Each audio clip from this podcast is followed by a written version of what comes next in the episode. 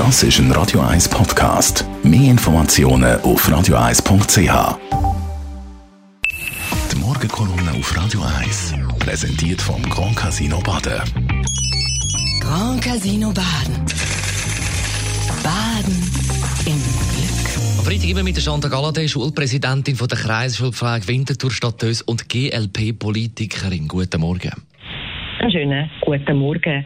Kaum haben wir das Mammut-Abstimmungswochenende hinter uns, wo ja erfreulich hohe Rekordstimmbeteiligung hat, liegen die nächsten Abstimmungen schon wieder vor uns.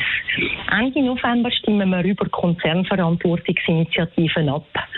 Diese Abstimmung ist nicht nur inhaltlich wichtig, sie wird auch politologisch spannend. Eine Abstimmung von der Superlative.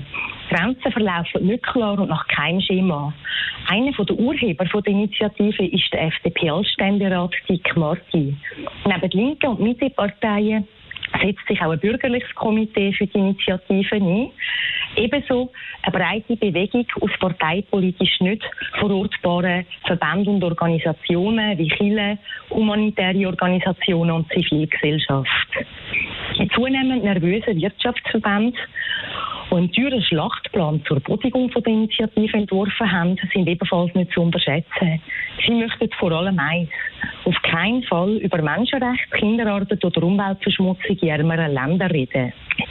Ein internes Dokument soll gemäß Tagesanzeiger folgenden Inhalt haben. Entscheidend wird sein, worüber man im Abstimmungskampf spricht. Über Menschenrechte oder über die Defizite der angebotenen Lösung. Und man müsse den Leuten einen Ausweg bieten, damit sie mit gutem Gewissen Nein stimmen können. Da sich menschengemäß Studien nicht damit abspeisen lassen, wenn man Menschenrechtsverletzungen und Kinderarbeit als Einzelfälle abspielen, man Lösungen vor Ort propagieren und dass die wichtiger sind als Prozess oder Bürokratie ein Wording von hochkarätigen und hochbezahlten Politberatern, wo der ethische Kompass der Menschen umpolen soll, damit der Stimmbürger statt einem ethischen Ja ein eingelultes, abpampertes Wohlfühl-Nein kann einlegen.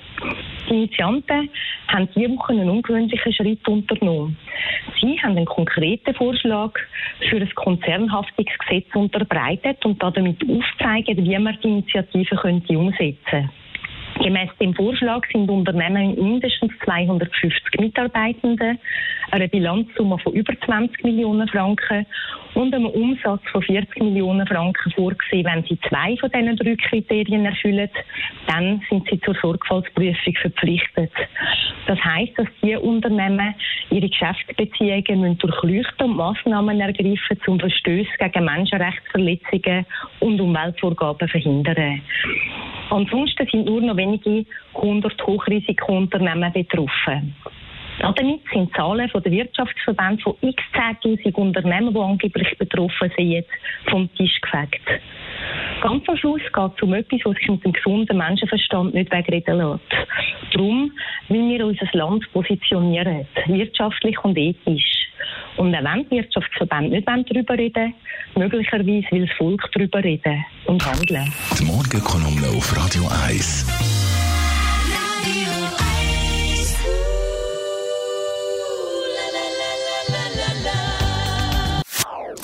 Das ist ein Radio 1 Podcast. Mehr Informationen auf radio1.ch.